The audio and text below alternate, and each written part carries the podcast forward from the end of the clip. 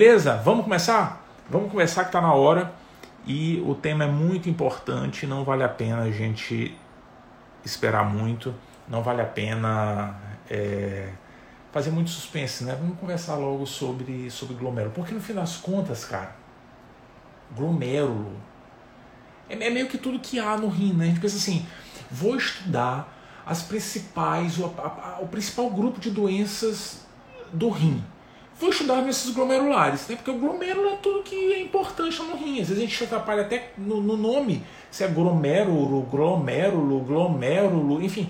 Fica uma confusão, deve ser importante isso, né? Não é não, cara. Não.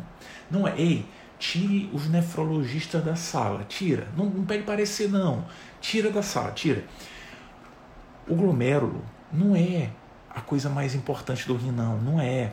Cara, tu achas mesmo, tu achas mesmo que é aquela figurinha tenebrosa que a gente encontra no livro de fisiologia. Olha, a gente já, é apresentado para aquilo, cara, na fisiologia já.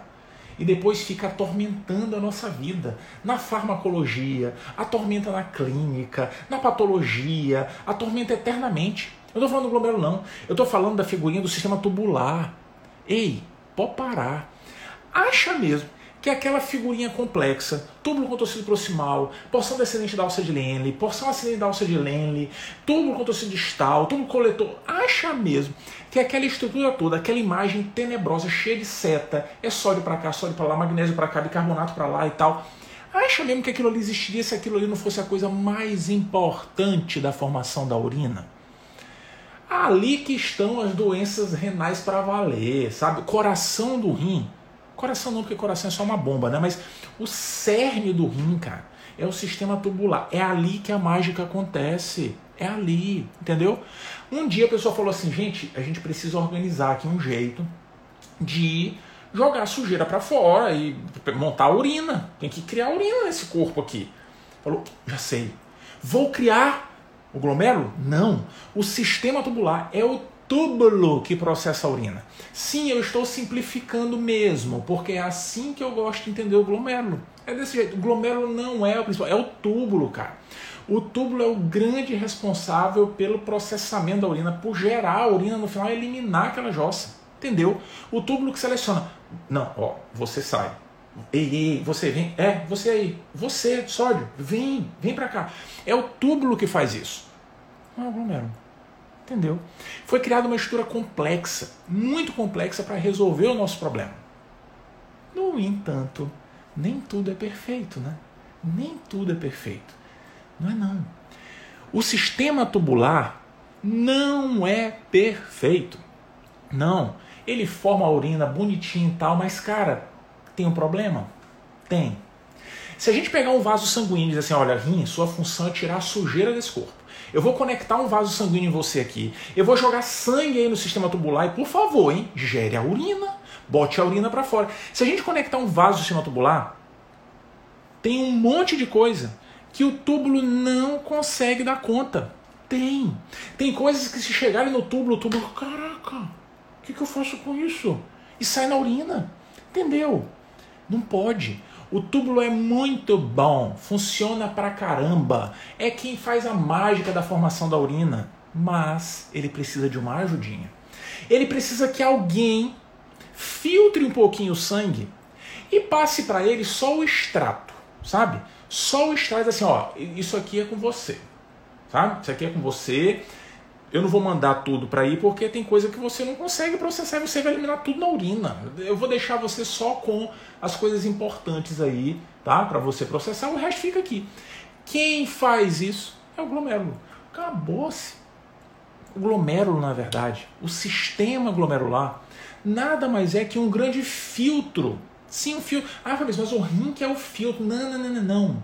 O glomérulo é o filtro que segura algumas coisas que não podem ir para o sistema tubular. A gente não pode correr o risco, cara. Não pode. Tem coisa que o túbulo não dá conta. Entendeu? Para isso que a gente precisa do sistema glomerular. Para isso que precisa do glomerular. É um filtro para segurar coisas importantes. Existem várias coisas importantes. Mas vamos simplificar. Existem duas que são fundamentais e que tem que segurar, senão vai tudo embora no xixi, porque o túbulo não dá conta. Hemácia e proteína. Hemácia e proteína, cara, não pode deixar chegar no túbulo. Porque se chegar no túbulo, vai sair na urina. Ainda pode agredir o túbulo, viu? Ele não está preparado para aquilo. Ai, não, proteína, meu Deus do céu. Não tá, entendeu? Não pode. Essa é a função do glomérulo. O glomérulo é um filtro para não deixar passar proteína e hemácia. Acabou-se a conversa.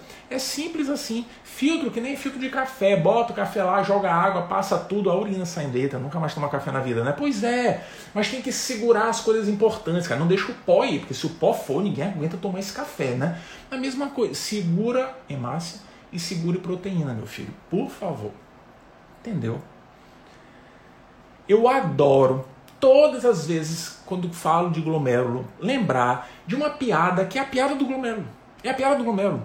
Tem até um vídeo, eu acho lá no meu feed falando sobre isso, não importa, eu repito mesmo. Essa piada é fundamental porque faz a gente entender exatamente o que o glomérulo faz. O cara foi convidado para uma festa.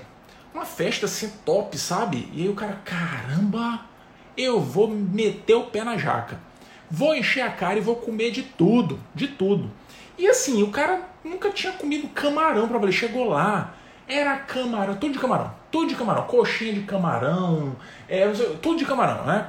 Tinha coxinha assim, pastel de camarão, tinha tudo, tudo, imagina uma coisa, era camarão na história, tudo era de camarão. O tema da festa era camarão. Beleza. Só que o cara ficou empolgado e bebeu, né? Encheu a cara, encheu a cara, encheu a cara, encheu a cara. Falou: caramba, mas hoje eu como camarão. Hoje eu como isso daqui. Chegou no final da festa, o cara começou a passar mal, né? Comeu demais, bebeu demais, passa mal, passou mal, passa mal, passa mal, e aí não teve jeito, né? Chamou o Raul, né? O cara foi vomitou para valer. E aí o cara foi vomitar, e os amigos em volta ajudando, e o cara vomitando assim, ó, ó, com a boca fechada, sabe? Ah, ah, fala, abre a boca, cara. Ele falou, não. o líquido sai, o camarão fica. Entendeu? Que nojeira, né? Mas é isso, é isso que o glomérulo faz. O líquido vai para o túbulo. Ó, te vira aí ó, com sódio, te vira com ureia, com creatinina, te vira com potássio, magnésio, ai, bicarbonato, que nojo. Te vira com isso. Mas o camarão fica, papai. Proteína e hemácia é para ficar. Essa é a função do glomérulo. Entendeu? Isso é muito simples. Acabamos de definir as doenças glomerulares. Se o indivíduo tiver uma doença glomerular, qual é o problema que pode acontecer? Fala sério. Se o cara tiver uma doença glomerular, cara, qual é o problema? O que, que pode acontecer? Duas possibilidades. Duas. Ou o cara vai eliminar na urina proteína e ou hemácia, certo? Essa é a função do glomérulo, segurar a proteína e hemácia, não é? Tem uma doença do glomérulo, vai sair proteína e hemácia no xixi, papai. Oxe, claro uma possibilidade. E a outra, se a doença for muito exuberante, muito, muito, muito, o filtro for todo destruído, sabe? Todo destruído, pode ser que ele não filtre mais nada. Ele não deixa passar proteína, não deixa passar hemácia, não deixa passar mais jossa nenhuma, entendeu? Fica segurando tudo, entendeu? Não passa mais nada, nada. O cara não vai ter mais nem urina depois. São duas possibilidades. Duas. É isso. É isso. Entendeu? Desse jeitinho que a mágica acontece. Ah, Fabrício, então quer dizer assim que no dia a dia para eu suspeitar de uma doença glomerular, geralmente assim o que acende a chama, que acende a chama, é o indivíduo ter proteinúria e ou hematúria. Ah, muito bem, é isso, cara. Entendeu? A pista é essa. É isso, simples. Tem uma. Qual, qual é o ponto aí? Tem, é, é? Pode ser, pode ser. É proteinúria? Pode ser. Entendeu? Essa é a grande pista. Agora, não é, por exemplo, qualquer hematúria, sabe? Não é, não é não. É que é o seguinte, quando o cara tem uma doença no glomérulo, lá no filtro, e essa doença fez com que o indivíduo deixasse passar hemácias, as hemácias passam assim, ó. Entendeu? Elas não passam de boa. Não faça print com essa movimentação aqui. Eu não vou nem fazer de novo. Não faça print. Nessa de passar naquele filtro esgarçado, doente, inflamado e tal, a hemácia é deformada. As hemácias da hematúria do indivíduo com doença glomerular são hemácias deformadas. São as chamadas hemácias dismórficas. As hemácias são doentes, esquisitas, sabe? Tem formatos estranhos. Às vezes tem umas que parecem um Mickey Mouse, né? são chamadas de acantócitos, outras são chamadas de codócitos, enfim. Esse é o famoso dismorfismo eritrocitário. É quando a gente encontra massas esquisitonas, que estão ali daquele jeito que elas passaram ali no filtro meio esgarçado, entendeu? Essa é a característica da hematúria glomerular. Não é sangue puro, a hemácia bonitinha. Não, isso aí a gente pensa em. O cara tem uma lesão na bexiga, tem entendeu? A hematúria glomerular é classicamente dismórfica. Às vezes a gente encontra até cilindros, né? Lembra dos cilindros? A gente forma a proteína lá dentro do tubo, né? Proteína de Tan-Rosford, e essa proteína fica lá e, dependendo do que a gente estiver chegando no túbulo, porque passou pelo glomérulo, pode se grudar na proteína. As hemácias podem se grudar na proteína de Tan-Rosford e vão ser eliminadas na forma de cilindros, cilindros hemáticos. Isso sugere doença glomerular. Entendeu? Simples assim. Sacou? Não é qualquer hematúria. E não é também qualquer presença de proteína, não é? Na verdade, é assim. Muitas vezes, quando a gente encontra assim no sedimento urinário traços de proteína, vale a pena investigar, viu? É, dá uma olhada. Por que, que pediu? A pergunta é por que, que pediu o sedimento urinário? Por que, que pediu? Entendeu? Esse é o ponto. Hoje me perguntaram assim: ah, um paciente que está é, tá internado, alguém pediu um PCR, o PCR do paciente, proteína C reativa. O PCR, a PCR de hoje era de 10, e alguém pediu está de 20. O paciente pode ir para casa? Depende, né, papai? Depende. Por que, que pediu o exame? Pediu o exame porque o paciente estava pior, se a PCR aumentou, então não pode ir para casa. Agora, se pediu o exame aleatoriamente, só para ver, ah, eu pedi só para checar, só para checar. Não era nem para ter pedido. A massa joga fora dá alta. Não é? Pois é. Então depende de por que pediu o segmento urinário. Mas veio lá traço de proteína, vale a pena checar se tem mesmo proteína em excesso na urina. Uhum. Porque classicamente a gente até elimina algumas proteíninhas, sabe? Pode eliminar, mas é importante quantificar. Classicamente, classicamente, a gente quantifica na urina de 24 horas, né? Colhe um balde de urina, leva para o laboratório, né? aquele balde, imagina, né? Imagina o paciente, transporte público, às vezes levando aquele balde de urina. Isso é um caos, né? Mas enfim, olha o quanto, o quanto que as pessoas sofrem, né? o quanto que a gente sofre, a gente enquanto paciente, em cenários como esse. Né? Mas enfim, a pessoa já está doente, tem que se submeter a isso. Né? Mas, enfim, leva a urina e a gente quantifica a quantidade de, de proteína na urina de 24 horas. O normal é a gente ter no máximo 150 miligramas de proteína na urina de 24 horas. Tem mais do que isso, tem proteinúria. Pode ser que exista doença glomerular. Entendido? Beleza. Mas, felizmente, as coisas evoluem, né? E a gente começou a usar já há muitos anos a mensuração de proteínas de outra forma. Não precisa colher em 24 horas. Não. Ficar levando, opa, vai derramar, segura aí, vai derramar, vai derramar. Não, não precisa mais não. Não. A gente pode fazer isso numa amostra isolada, pode, comparando a albumina com a creatinina urinária. Se a relação albumina-creatina for maior do que 30, isso sugere a presença de proteinúria. Pode ser que se trate de uma doença glomerular. As grandes pistas são essas: hematúria e ou proteinúria. Essas são as pistas para pensar em doenças glomerulares. E qual é a doença que está causando? Epa, pa, pa, para, para, para, porque tem muita doença que pode causar doença glomerular. Tem.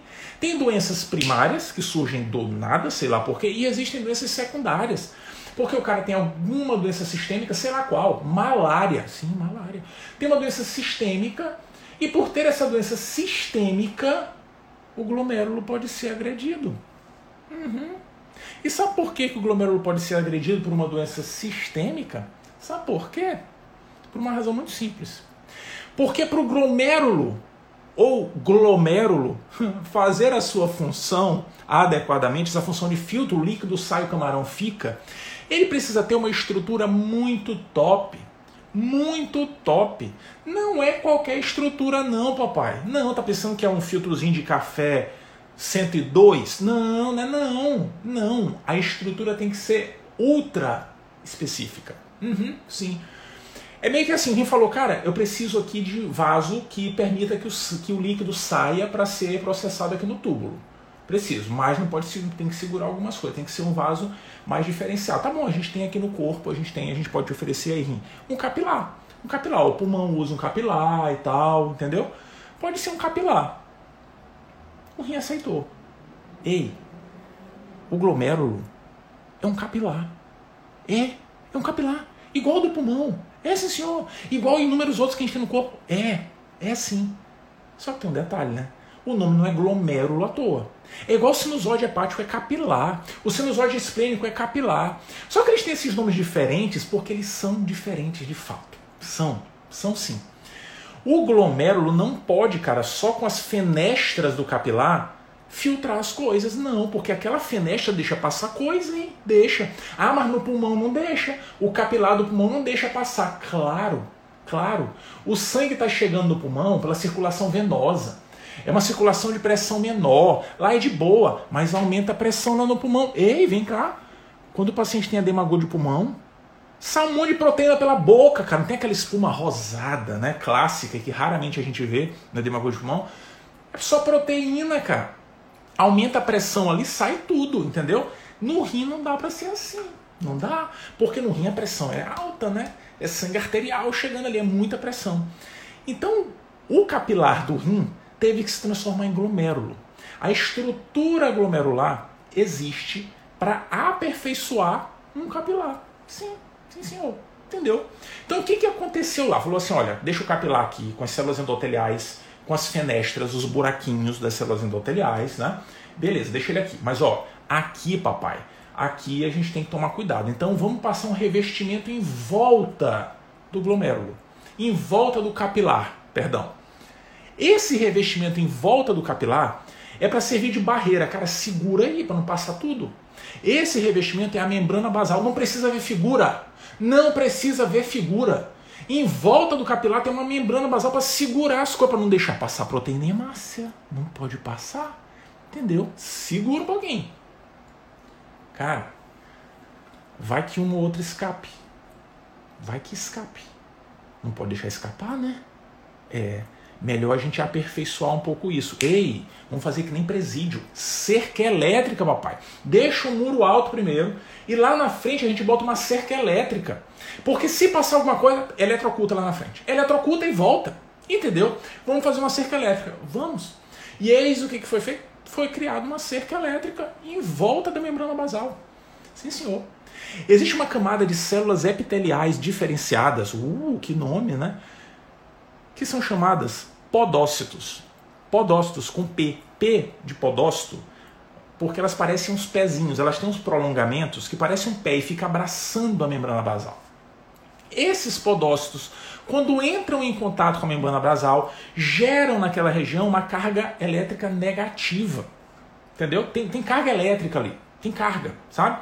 De forma de forma que se alguém chegar por ali, alguém que tenha carga elétrica chegar ali perto, toca naquilo lá, toma um choque e volta. Exemplo clássico disso, albumina. A albumina às vezes atravessa, sabe? A fenestra atravessa a membrana basal e aí quando ela chega um pouquinho mais em cima, opa, podócito aqui, papai. O podócito em contato com a membrana basal tem carga elétrica, a albumina tem carga negativa, bate e volta. Entendeu?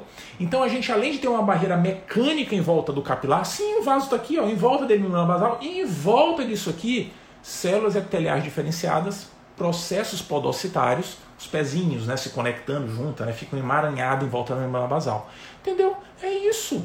O glomérulo é só isso, cara. Aquela confusão toda de imagem, tá vendo aqui na microscopia eletrônica, na microscopia ótica, você consegue ver isso, aquilo, outro. Nessa figura, essa seta aqui, essa seta colar. Que seta o caramba!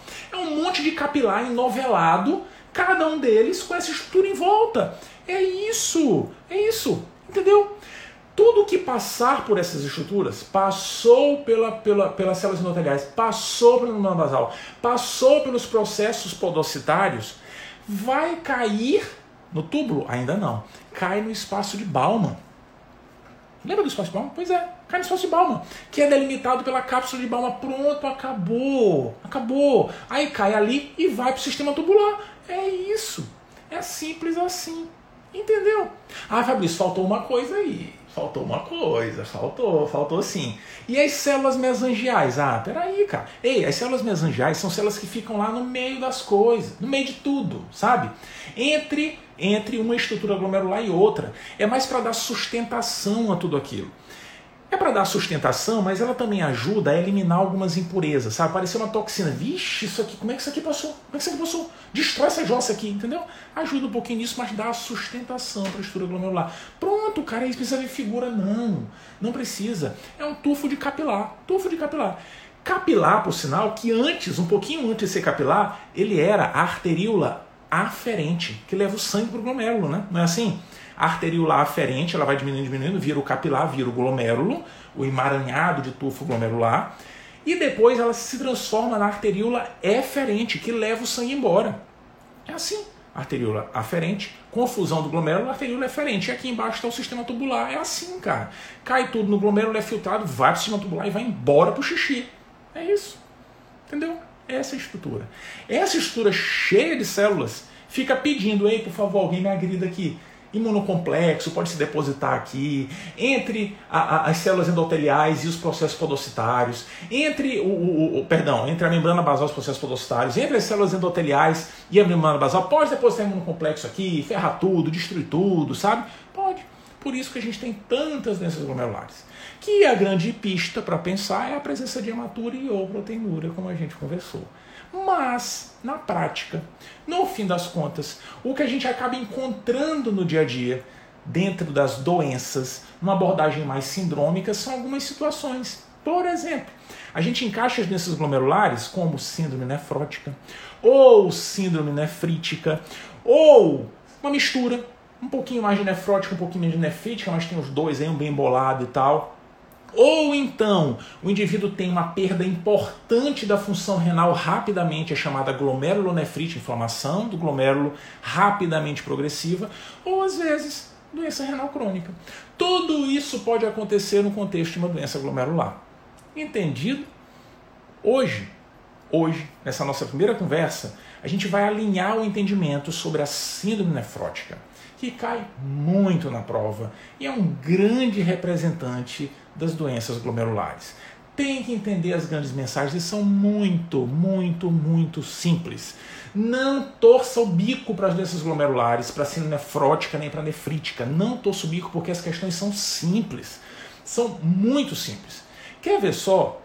Olha a beleza da síndrome nefrótica, cara. Olha a beleza. A síndrome nefrótica é um cenário de acometimento glomerular em que o indivíduo tem uma perda importante de proteína.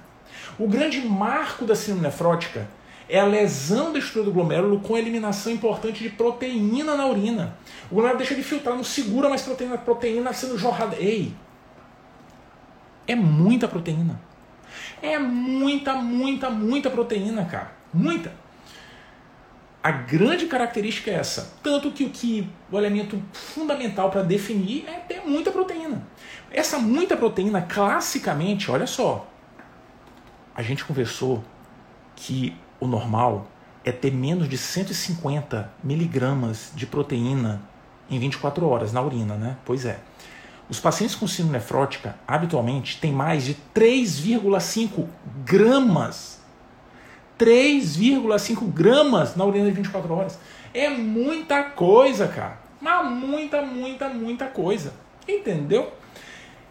Essa proteinúria que é o grande marco da síndrome nefrótica. É discutível esses sinais que a gente relativiza um pouquinho isso e tal. Na criança é outra definição, enfim, mas é, é, assim, independente, o ponto é, tem muita proteinúria. Essa é a proteinúria chamada proteinúria nefrótica. E é assim que a gente vai identificar a síndrome na prova. É desse jeitinho que vai aparecer. Perde muita proteína. Tudo que vem na sequência da síndrome nefrótica depende desse entendimento. Uhum. Sim, senhor. Olha como é fácil. Ai, Fabrício, eu odeio decorar essas coisas. Tem uma tabela que os professores mostram assim nas aulas, né? Comparando as duas. Eu não gosto daquilo, não precisa gostar. Eu odeio aquilo, viu? Eu odeio. Eu não gosto de tabela. Eu odeio tabela. Eu odeio tabela. Porque assim, tabela é bom pra gente ler. Na aula é horrível. É bom para ler no livro, né? Que simplifica quando eu tô lendo. Agora, para alguém ler para mim é horrível. Me explique, papai, o que tá aí. Então, ó, tudo começa com a proteinúria. O cara perde muita proteína. Muita proteína. Muita, muita, muita. Muita albumina. A proteína vai perdendo, vai perdendo, vai perdendo, vai perdendo. Com essa perda tão importante de proteína, mas tão importante, acontece um fenômeno muito óbvio. De onde é que a proteína está saindo? Dentro do vaso sanguíneo, né? A pressão oncótica de proteínas dentro do vaso sanguíneo diminui. Uhum. O sangue fica muito diluído, sabe? Fica diluidinho, fica aguado o sangue. Qual é o resultado disso? Ora, peraí. O sangue está muito aguado, porque o cara perdeu muita proteína, perdeu muita albumina e tal. Se o sangue estiver muito aguado, o líquido, por conta de leis da física né, e da química, o líquido vai ter que equilibrar as concentrações. Né? Então o líquido, papai, vai sair do vaso sanguíneo. Vai sair do vaso, porque diminuiu a quantidade de proteína lá dentro. Para igualar as concentrações do meio intravascular com o extravascular, o líquido escapole, vaso afora. O líquido vai para o espaço intersticial para deixar o vaso sanguíneo mais concentrado. Resultado disso: edema. Edema. Olha que louco! A gente já entendeu características básicas. O paciente tem proteinúria, tem albumina baixa, porque está perdendo muita proteína, a albumina fica baixa, viu? Menor que 3 gramas né, por, por, por, decilitro e tal, fica baixinha a albumina. E edema, sim, entendeu? Características fundamentais da síndrome nefrótica. Olha que massa! Muito louco isso, né? Muito louco. Pois é, fica mais louco ainda. Sabe por quê? Esses pacientes com síndrome nefrótica, eles têm umas características adicionais bem importantes. O cara está perdendo líquidos dentro do vaso para fora do vaso, né? Não tá? O líquido está saindo, né? Beleza. Se o líquido estiver saindo vaso afora, o indivíduo está hipervolêmico, normovolêmico ou hipovolêmico. Isso, o cara está hipovolêmico, o líquido saiu para fora do vaso. Não, tem volume no corpo, não importa, eu quero saber no vaso. Tá saindo para fora do vaso, o cara fica hipovolêmico. O cara tem uma tendência a ficar com a pressão normal ou baixa. Ele não fica hipertenso, não. O rim tá ferrado, mas ele não fica hipertenso. Não, não fica não. Entendeu? Porque o vaso, líquido tá saindo para fora do vaso. O líquido tá saindo, cara. Entendeu? Beleza. Tem esse grau de hipovolemia relativa, aí não dá certo, né? Não dá. Porque quando a gente fica hipovolêmico, a gente ativa uma série de mecanismos no corpo para segurar líquido. Não é assim. Ei, comigo é assim, contigo não é assim, não? É sim, é porque tu não percebes. É assim, ó. Hormônios de diurético, ativa cimarrenina, angiotensina, aldosterona, ativa para segurar. Fecha a torneira. Não deixa sair mais nada. Segura a água aí, porque não pode sair, o cara tá hipovolêmico, cara. E aí o que que acontece? Ativa cimarrenina, angiotensina, aldosterona, ativa a DH e tal. O indivíduo vai reter sódio e água. Beleza? Então ele não vai ficar hipovolêmico, né? Não, vai sim. Porque mesmo essa água que está sendo retida não vai ficar dentro do vaso. Olha que loucura. A gente puxa mais água para dentro do vaso, só que eu não quero água dentro do vaso. Quando chega dentro do vaso, fala assim: ixi, ixi, cara, não dá. Não dá porque aqui está muito diluído. Eu vim aqui para dentro do vaso, mas eu tenho que sair e vai para o espaço intersticial. O edema piora. O edema fica mais intenso ainda. Na síndrome nefrótica, o paciente tem muito edema, essa é a grande característica, está todo inchado e com a pressão normal ou baixa. Às vezes pode até subir um pouquinho, às vezes, sabe? Às vezes, não é impossível não. Mas normalmente não a pressão está normal, normal, entendeu? Mas o cara está muito inchado. Lá no livro está escrito assim: teoria do underfilling, teoria do overflow, overfilling. Não importa, é só entender a razão de tudo acontecer, entendeu? Tu entender o motivo de tudo, cara. Acabou essa conversa. É isso, entendeu? O indivíduo tem proteinúria, hipominemia e tem edema. Edema muito importante. Tudo isso porque o glomérulo não soube resolver o problema. Não soube. E aí, nesse cenário todo, né, o rim está padecendo, alguém olha e fala assim, cara, que jossa. Que droga isso. Como é que o rim não consegue resolver isso? Né? Quem faz isso geralmente é o fígado, né? que tem um capilar ultra especializado, tanto que é chamado de sinusoide. O sinusoide que faz mágica. O fígado olha aquilo e fala: Cara, que estrutura patética esse glomérulo do nefrologista, que coisa patética. Né? Vamos, ajudar, vamos ajudar. Ele, o rim não percebeu que o negócio não é segurar água. O problema é que não tem, não tem pressão ocótica, precisa de, de massa. Precisa de massa dentro do vaso sanguíneo. Vamos dar um jeito. Vamos liberar gordura. Ei, o fígado dana liberar lipídio. É, lipídio. Sobe colesterol, sabe? Lipídio para a circulação. Com a ideia de aumentar a pressão ocótica. Não tem proteína? Joga lipídio. Joga lipídio. Isso é muito interessante, porque esses pacientes podem ter hipercolesterolemia. Os pacientes com síndrome nefrótica podem eliminar gordura na urina. A gordura que o fígado está botando no corpo, na circulação. É. O cara pode ter lipidúria. O cara pode ter cilindros com gordura, os chamados corpos lipóides urinários. A gordura se gruda na proteína de Tan-Hosfal e sai na urina. Entendeu? Olha que manifestação massa, cara. Tudo isso porque o fígado está querendo resolver o problema do rim. Do rim que não está tá perdendo proteína, não sabe o que fazer. Entendeu? Muita proteína sendo perdida. Por sinal, né? Eu falei da albumina, é, que o indivíduo perde muito albumina e tal, mas assim, perde proteína para valer mesmo, do corpo inteiro, sabe? Do corpo inteiro o indivíduo pode ficar desnutrido, perde massa muscular, cara. Óbvio. Ei, proteína não é só para fazer gente ficar forte, não, né? Proteína também é importante para defender a gente de infecção, não é? Imunoglobulina, o que é imunoglobulina? O que é? É proteína. A gente perde imunoglobulina também.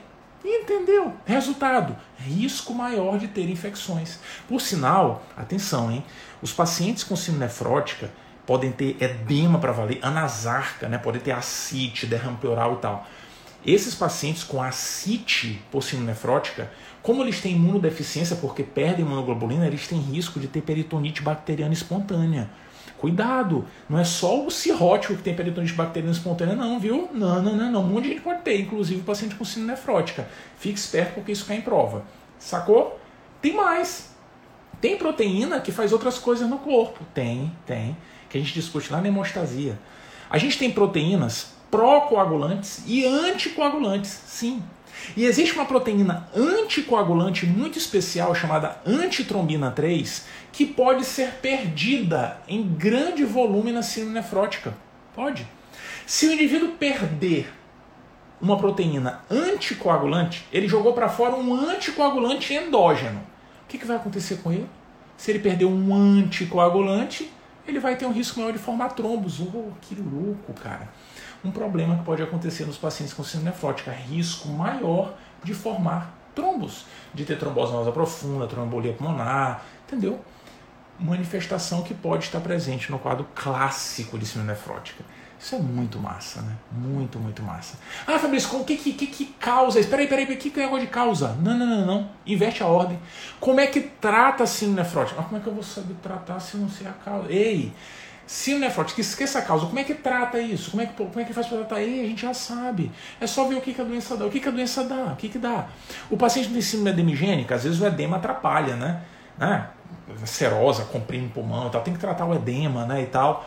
É. E aí, para resolver a questão do edema, joga líquido para fora, né? Diurético. Diurético de alça é uma, uma peça importante no tratamento da síndrome nefrótica. Muita atenção. Tem edema, vou tratar dessa forma, certo? Beleza. Mas o paciente tem edema, não é só porque está perdendo proteína. Não. O paciente tem edema também porque está retendo muito só de água, lembra? Está retendo só de água. Beleza. Para controlar o edema, além de usar diurético, é importante dieta hipossódica. Dá menos sódio para o indivíduo, melhor porque ele vai reter menos líquido ainda. Entendido? Então, dieta hipossódica e diurético de alça são peças importantes no tratamento da síndrome nefrótica. Lembra que o indivíduo com síndrome nefrótica ele tinha também um outro probleminha, que era o fígado tentando resolver o problema. Se meteu na conta e liberou muita gordura. Essa gordura pode fazer mal. A gente pode ter que usar estatinas, dependendo do nível de colesterol e tal. Isso pode ser indicado no paciente com síndrome nefrótica. Entendeu? Muito massa, né? Sabe o que a gente se confunde muitas vezes nesse tratamento global da síndrome nefrótica, independente da etiologia? Sabe o que a gente se confunde? Com a proteína. É. O cerne da síndrome é o cara perder proteína, não é? Tá perdendo muita proteína. Assim, não, vou resolver isso aqui. Vou resolver. O cara tá perdendo muita proteína, ele tá ficando magrinho, imunodeficiência e tal. Eu vou dar uma dieta hiperproteica. Ei, churrascaria, bah, aqui ó, pode trazer. Botei aqui o, o, botãozinho verde, aqui o papelzinho verde. Traga, pode trazer, traz tudo. Traz tudo pro cara aqui que ele precisa de proteína. Não pode fazer isso, cara. Não pode. Sabe por que, que não pode? Porque se a gente der proteína demais pro cara, essa proteína toda que ele está comendo vai direto pro túbulo. Ei, proteína é tóxica pro túbulo. É. Não pode dar proteína em excesso de jeito nenhum. Entendeu? Ah, Fabrício, eu não posso comer. Não, cara. A gente tem uma. Quem não tem nefrótica tem uma proteção, tem um para proteger. O cara com doença glomerular, não. A proteína vai cair direto, vai esgarçar o túbulo do paciente. Entendeu? A dieta para esses indivíduos é normoproteica. Sim, não vai dar pouco também, porque senão o cara está ferrado, né? Dieta normoproteica. A gente não vai resolver o problema da proteinúria assim, dando mais proteína, de jeito nenhum. Mas a gente quer resolver isso. E dá para resolver? Dá para dar uma ajudazinha. Dá, dá sim. E aí que vem uma coisa muito massa, cara. Muito massa. Pensa comigo. Qual é o problema? O problema é que o glomérulo está recebendo sangue que vem da arteríola aferente e que vai sair pela arteríola eferente. Ele está recebendo sangue e não está conseguindo segurar a proteína. Certo? Não está conseguindo segurar. A proteína está passando toda para o túbulo. Chega lá e passa para o túbulo. Quanto mais tempo o sangue ficar aqui no glomérulo, mais proteína vai passar. Qual é a estratégia mágica que a gente pode lançar a mão para o sangue não ficar perdendo tanta proteína ali? Não deixa ele ficar parado lá. Chegou no glomérulo, sai meu filho. Chega, sai, anda rápido, caminha, vamos, anda rápido, sai fora daqui. Acelera o fluxo sanguíneo no glomérulo. Como é que a gente pode fazer isso? Ixi, eu não conheço esse remédio não. Eu conheço o que acelera o trânsito intestinal, mas uh, acelerar o trânsito no glomérulo? Como assim? Que remédio que faz? Ei, ei, ei, ei. Para acelerar o trânsito no glomérulo, basta abrir a arteriura eferente. Porque na hora que o sangue chegar no glomérulo, ele olha a arteriura eferente aberta e diz assim: cara, a pressão lá tá baixa, vamos para lá. Tá facinho para lá, ele vai para lá, ele não fica no tufo glomerular. Se a gente tiver algum remédio que abra a arteríola eferente, isso pode diminuir a proteinúria, porque o sangue vai ficar menos tempo no tufo glomerular. Que remédios que fazem isso? inibidores de ECA ou os BRA. Esses fármacos são muito importantes no tratamento da síndrome nefrótica para reduzir a proteinúria. Não é para tratar a hipertensão, é para reduzir a proteinúria. Ah, a pressão está normal. Para reduzir a proteinúria, vamos usar. Tudo bem? Muita atenção com a abordagem global. Não faz sentido a gente conversar disso no fim, tem que conversar agora. Agora, entendeu? Porque é a abordagem global baseada no entendimento de toda a síndrome. Sacou? Para fechar a nossa conversa, é importante falar das causas, claro. Porque quando a gente encontrar o paciente com síndrome nefrótica, você tem síndrome nefrótica? É, eu sei o que eu vou fazer, vou biopsiar o rim. Não, não tem que biopsiar, cara. Ei, na imensa maioria das vezes que a gente estiver diante de alguém com síndrome nefrótica, a gente vai biopsiar o rim. Vai. Isso é importante para definir a etiologia. Sim, senhor. São raríssimas as vezes em que a gente não vai biopsiar o rim. Raríssimas as vezes. Na verdade, tem duas situações clássicas que a gente não biopsia. Duas, assim, topíssimas. Uma é o indivíduo diabético. Por quê? Porque tem risco de, complicação? Não. Porque o diabetes é uma das causas clássicas de síndrome nefrótica. Sim, sim, sim. Diabetes pode complicar sim, né? Fatia diabética e tal. Senão a gente vai ter tem a discussão de complicações crônicas do diabetes. Enfim, isso é uma possibilidade. Se o paciente é um diabético, já com complicações microvasculares, tem retinopatia e tal, né? E, e, não tem uma outra doença aparente acontecendo, provavelmente a síndrome nefrótica é pelo diabetes. Não precisa biopsiar. Entendeu? Essa é uma das situações, uma delas. A outra situação é na criança. Ai, ainda bem, porque eu tenho dó da criança. Não, cara, ter dó não é não fazer a biópsia, né? Se a gente precisar fazer, tem que fazer. Ter dó é, é, é, é, buscar o diagnóstico, fazer a coisa certa, né? Não é por conta de dó, não, não é. É porque na criança, até prova em contrário, a gente já sabe a etiologia, a gente já sabe o que está acontecendo. A causa mais comum de síndrome nefrótica na infância é uma glomerulonefrite, uma doença glomerular primária a doença por lesões mínimas. Muita atenção. Ai, Fabrício, essa hora que eu fico louco. Não, calma, calma, calma, calma, calma. A gente precisa entender conceitos importantes sobre os padrões de acometimento glomerular. A prova questiona isso, isso é muito valioso. É o que a gente vai encontrar no estudo histopatológico. Doença por lesões mínimas, glomerulosclerose segmentar e focal, membranosa, Membrana proliferativa, precisa entender, cara, isso não dói, não dói. Vai por mim que não dói. É muito tranquilo, porque a prova explora conceitos muito banais, muito banais. Quer ver só? Começando pelas criancinhas, já que foram elas que puxaram o gancho. Doença por lesões mínimas. O que, que é isso, cara? Doença por lesões mínimas é um protótipo nefrótica, sabe? É, quando o indivíduo tem doença por lesões mínimas, o que aparece não é. Síndrome nefrótica. Se tiver que apresentar a síndrome nefrótica para vovó, eu vou mostrar um caso de lesões mínimas. Aquilo ali é uma síndrome nefrótica para valer, sabe? Para valer mesmo. Sabe o que, que acontece? Por que, que a síndrome nefrótica, ela, por razões mínimas, ela é mais comum na criança? Sabe por quê? Porque o pé da criança é pequeno. É, criança não tem pé pequeno? Não tem? Tem, não tem um pezinho pequeno? Pois é. Na doença por lesões mínimas, o pezinho do glomérulo é muito pequeno. O pezinho, os podócitos, os processos podocitários que ficam em volta da membrana basal sofrem fusão. Essa fusão dos processos podocitários faz com que a gente perca a barreira elétrica que não deixava a albumina ser eliminada. Não tendo a barreira elétrica, o pezinho está pequenininho, fundiu tudo, vai perder muita albumina. Síndrome nefrótica. Esse é o jeitão da doença na criança. Entendeu? E aparece com síndrome nefrótica clássica. Sabe? Clássica. Beleza. Muita atenção com essa fusão dos processos podocitários. Isso aparece lá como relato na microscopia eletrônica, muitas vezes na prova. Porque o pezinho da criança é pequenininho. É isso, acabou. É assim que eu lembrava, pelo menos, né? Porque sempre tem que lembrar, né? Vai entender por que isso acontece, né? Por sinal, muita atenção porque de uns anos para cá, umas provas começaram a explorar alguns conceitos adicionais na doença por lesão mínima. Porque ela não é essa exclusividade da criança, não, ela pode acontecer em outras situações e às vezes ela pode ser secundária. Ela nem sempre surge assim do nada. Não, ela pode ser secundária. E a secundária, classicamente, atenção que a prova pergunta isso, se associa a linfoma ou uso de anti-inflamatório. Muita atenção com essa mensagem, muita atenção. Essa tem que escrever mesmo no post-it linfoma e ANE, anti-inflamatório não esteroidal, podem se associar para essas doenças lesões mínimas. Tudo bem? Como é que trata isso? As provas não costumam perguntar o tratamento, não. Quando perguntam, nem é a parte mais importante da resposta, mas responde muito bem a corticoide. Muito bem. Quando estiver lendo, né, vendo as questões, vai ver isso sendo bem explorado. Show? Essa é a causa mais comum na criança, né? No adulto já é diferente. No adulto, a causa mais comum de acometimento glomerular, de glomerulopatia, é a glomerulonefrite esclerosante segmentar e focal.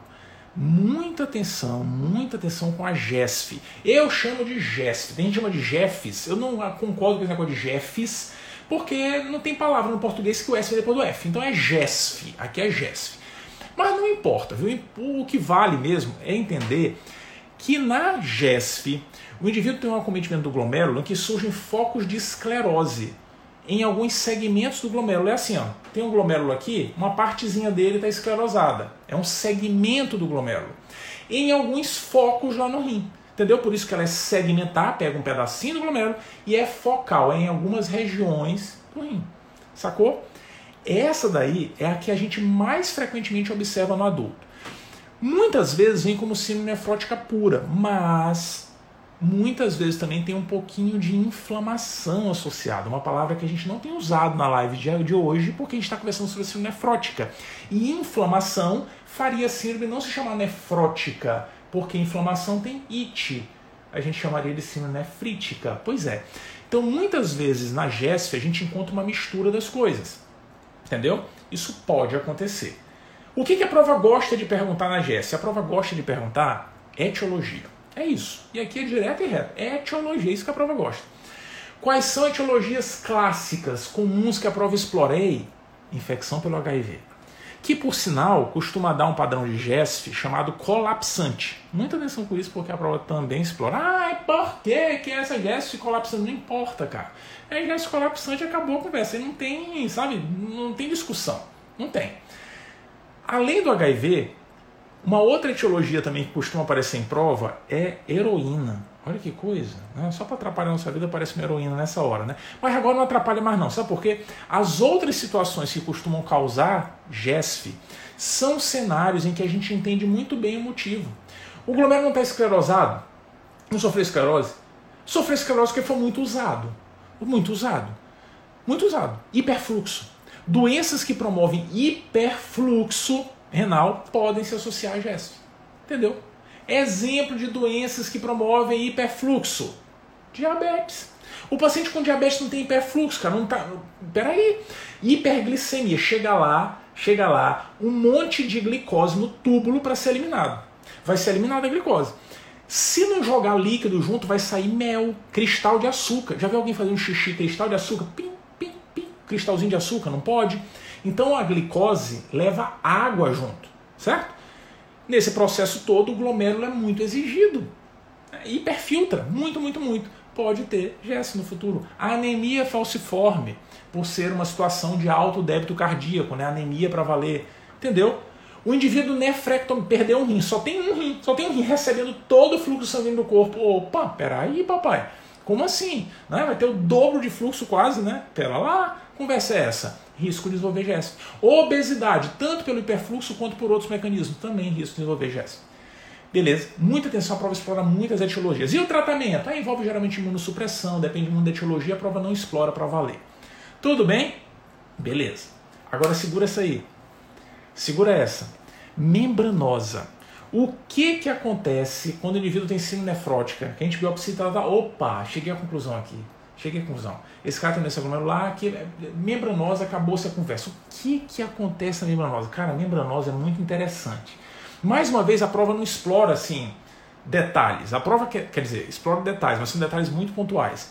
O que a prova quer saber dentro da membranosa não é nem da característica dela, não, porque ela também é uma síndrome nefrótica quase pura. Tem pouca inflamação, tem pouquinha inflamação. Quando tem um tiquinho de nada. Ela é quase pura como, como lesões mínimas. Só não é pura como as lesões mínimas, porque a lesões mínimas é na criança, né? nada é mais puro que criança. Nada é mais puro que criança. Mas a membranosa é quase isso. Na membranosa, classicamente, classicamente, a gente espera encontrar nas provas a perguntinha sobre as etiologias. Uhum. A membranosa se associa muito a neoplasias sólidas. Não é o linfoma das lesões mínimas, não, é neoplasia sólida. Pulmão, mama, próstata. Tanto que muitas vezes chegou a conclusão que a membranosa não tem uma etiologia clara, se tiver, a gente vai buscar neoplasia. Será que não existe neoplasia acontecendo aqui nesse indivíduo que possa justificar a presença da membranosa? Entendeu? Outra situação que pode justificar são infecções. Por exemplo, hepatite B, esquistossomose, pode gerar membranose. Sacou?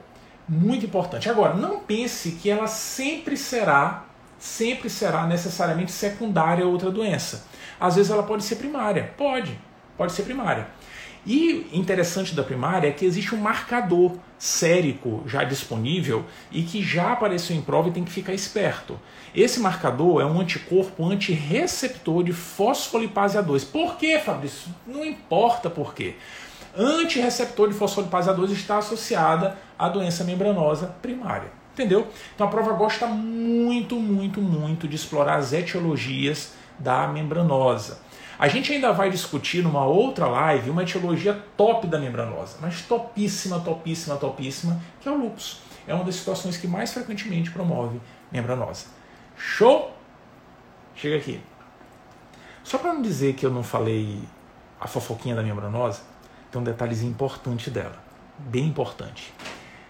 Lembra que os pacientes com síndrome nefrótica podem perder proteína anticoagulante, antitrombina 3? Lembra disso? E ter risco de fenômenos trombóticos? Pois é. A que mais faz isso é a membranosa. Tem que saber isso. Isso cai na prova. Beleza? Show. Para fechar, para fechar a conversa, faltou a membrana proliferativa, que ficou por fim mesmo, porque a membrana proliferativa, antigamente chamada de mesanjo capilar, é o cenário mais promíscuo de todos. Mais promíscuo.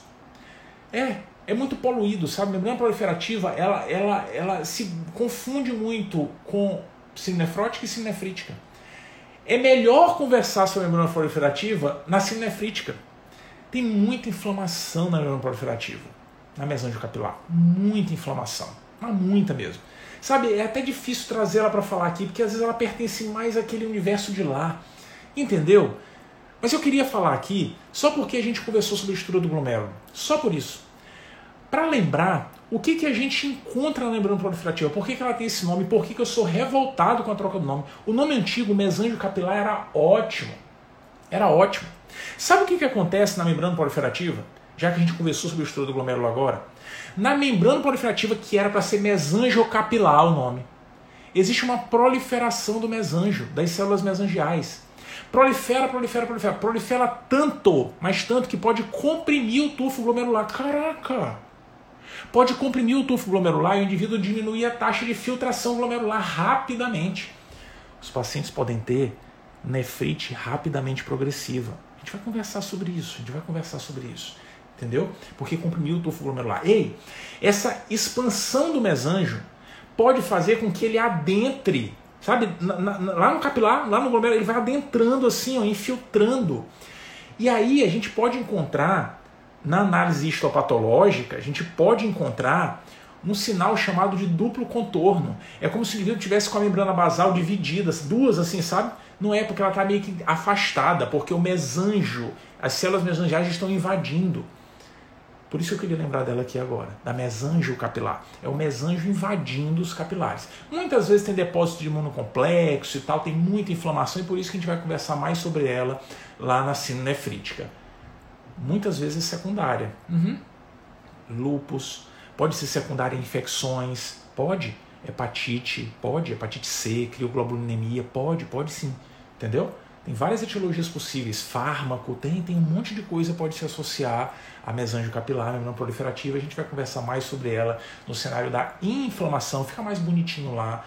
Na síndrome nefrítica a gente conversa. Beleza? Essas eram as mensagens fundamentais sobre síndrome nefrótica, sobre doenças glomerulares. Na verdade, é a grande apresentação para discussão de síndrome nefrítica, juntando tudo isso, cara. Tem muita coisa, muita questão na prova, na nefrologia, dedicada a esse assunto. Mas muito, muito, muito. Beleza? Esse era o papo, papo descomplicado, simples, falando, sabe, o, o importante mesmo, as grandes mensagens dentro das doenças glomerulares. Valeu? Muito obrigado pela parceria, muito obrigado pela companhia de sempre.